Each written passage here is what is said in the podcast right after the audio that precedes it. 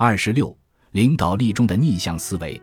二十世纪九十年代初，当郭士纳接管国际商业机器公司时，他正处于发展史上最艰难的时期。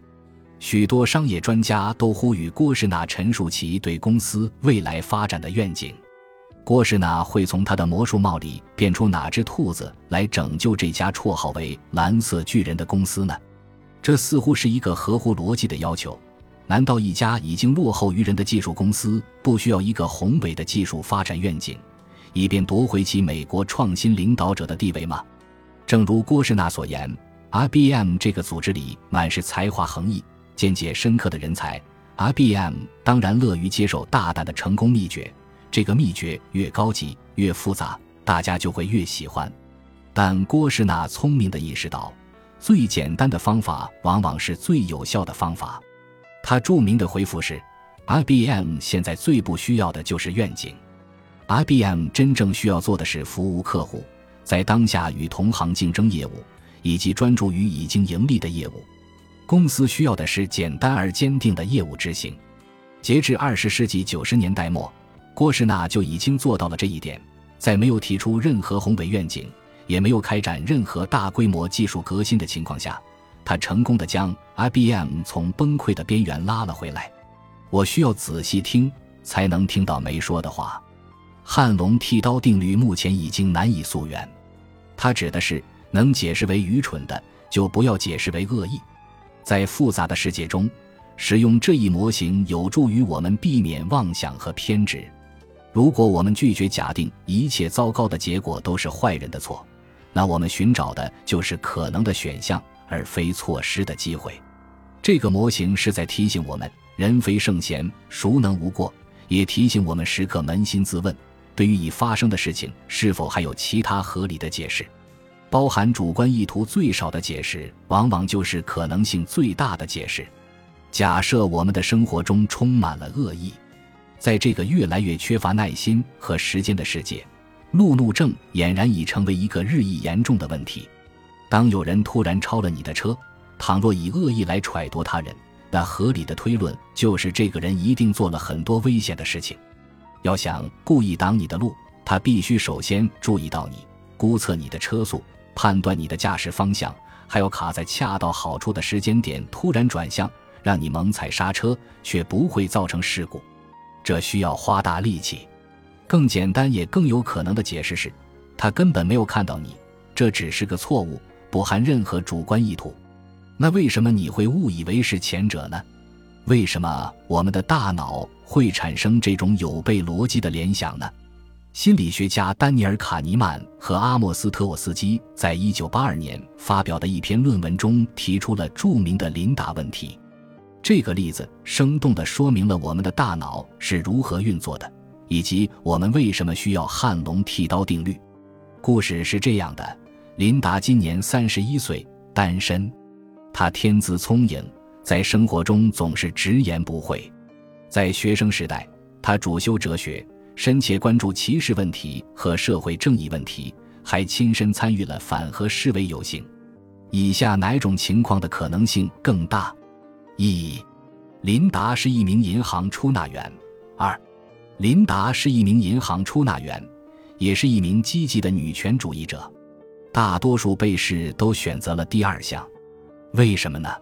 对琳达的描述表明她是一位女权主义者，但琳达只能要么是银行出纳员，要么是女权主义者兼银行出纳员，所以很自然的，大多数被试都认为她是两者兼而有之。他们不知道琳达从事的是什么职业，但因为他们受到了引导，相信她肯定是一位女权主义者，所以他们无法拒绝这个选项。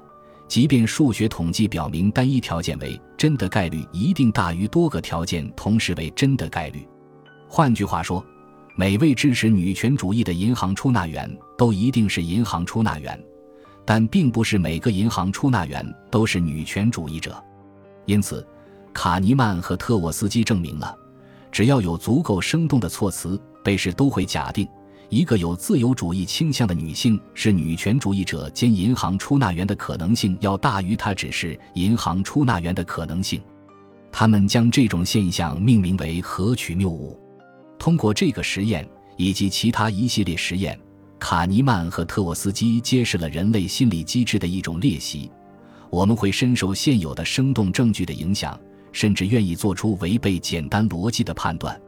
我们会基于目前掌握的信息强行得出结论。如果不相关的因素碰巧发生在我们已经相信的事情附近，我们可以毫不费力地将它们联系起来。后来有人批评琳达问题不过是心理学家故意给贝氏下套，诱导他们失败。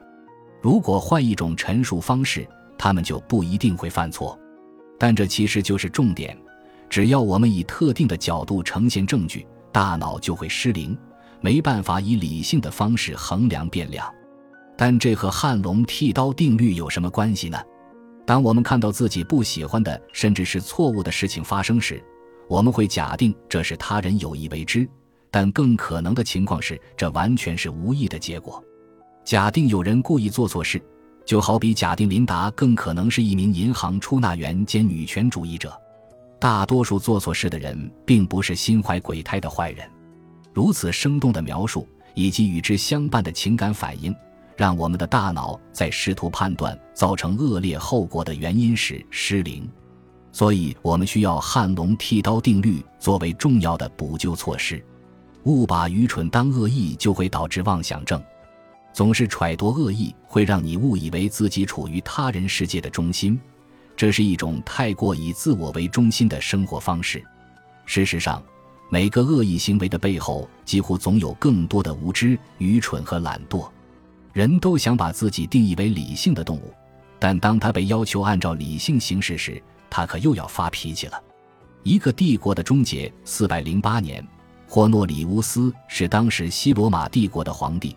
他觉得自己手下攻高盖主的将军斯提利科图谋不轨，于是下令处决了他。据一些历史学家考证，这次处决可能就是导致帝国灭亡的关键因素。为什么这么说呢？斯提利科是一位杰出的军事将领，为罗马赢得了多场战役的胜利。对帝国也十分忠诚，但金无足赤，人无完人。斯提利科同样也并不完美，和所有人一样，他也做过一些错误的决定，造成了不良后果。其中之一就是说服罗马元老院同意西哥特人领袖阿拉里克的要求。阿拉里克此前曾多次攻击罗马帝国，在罗马不受欢迎，罗马人不想屈服于他的威胁，想要战斗到底。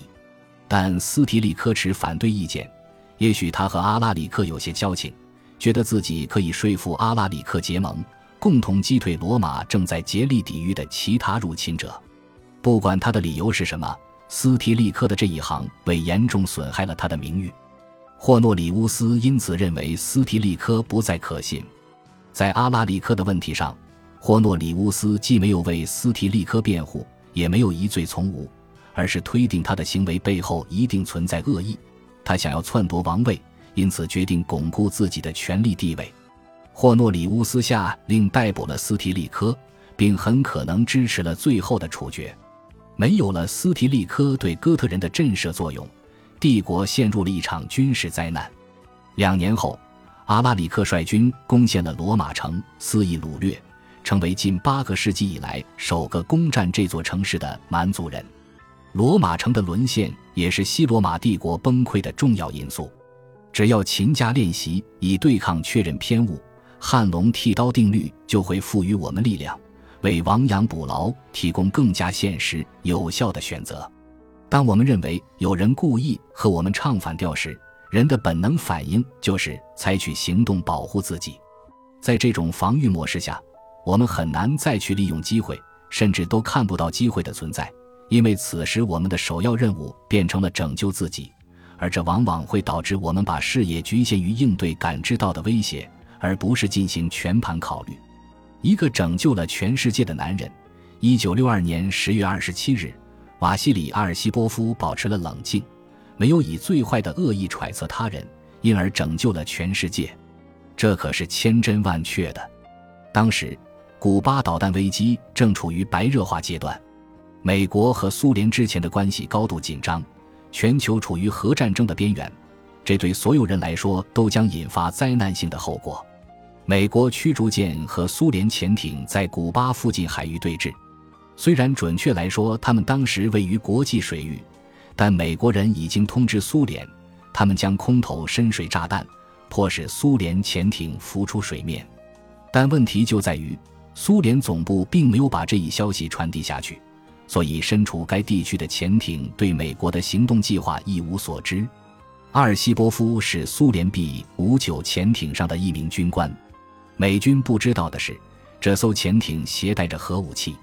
当深水炸弹在他们上方爆炸时，B 五九潜艇上的苏联人设想了最坏的情况，舰长误以为战争已经爆发。打算部署装有核弹头的鱼雷，这将演变成一场空前的灾难，会彻底改变我们所熟悉的世界。地缘政治变化及核辐射会在今后几十年的时间里持续影响我们的生活。幸运的是，根据规定，潜艇上的三名高级军官必须一致同意才能发射鱼雷，而阿尔西波夫没有同意。他没有揣度恶意，而是保持冷静。坚持要求潜艇浮出水面，并与莫斯科方面取得联系。尽管潜艇周围的爆炸可能是出于恶意，但阿尔西波夫意识到，以恶意度人将置数十亿人的生命于水深火热之中。最好是假设对方仅仅出于错误和无知，并据此做出不发射核鱼雷的决定。他通过这样的方式拯救了全世界。潜艇浮出水面，返回莫斯科，但在当时。阿尔西波夫并没有被誉为英雄，直到四十年后，该记录被解密，当时的文件才揭示出世界曾经与核战争咫尺之遥。尽管汉龙剃刀定律十分有用，但也请不要多虑。汉龙剃刀定律旨在帮助我们感知愚蠢或错误，以及他们无意间造成的后果。汉龙剃刀定律表明，在一个行为背后所有可能的动机当中。耗费最少精力的动机，比需要主动恶意的动机存在的可能性更大。结论：汉龙剃刀定律最终证明了真正的坏人比你想象的要少。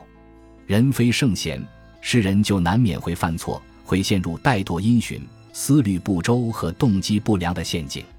如果我们能认识到这个真理，并采取相应的行动，我们的生活就会变得更轻松、更美好，也更高效。魔鬼谬误，在一九四一年的短篇科幻小说《帝国逻辑》中，罗伯特·海因莱因笔下的人物格雷夫斯描述了魔鬼谬误。他这样向他人解释这个理论：“我想说，你陷入了在处理社会和经济议题时最常见的谬误——魔鬼理论。你把仅仅因愚蠢而导致的后果归咎于邪恶。你觉得银行家是恶棍，但他们并不是企业高管、赞助人。”统治阶级等都不是。人类思想有一定的局限性，会为自己的行为建立合理的解释。我们都曾陷入过这一谬误，而汉龙剃刀定律是帮助我们消除谬误的伟大工具。本集播放完毕，感谢您的收听，喜欢请订阅加关注，主页有更多精彩内容。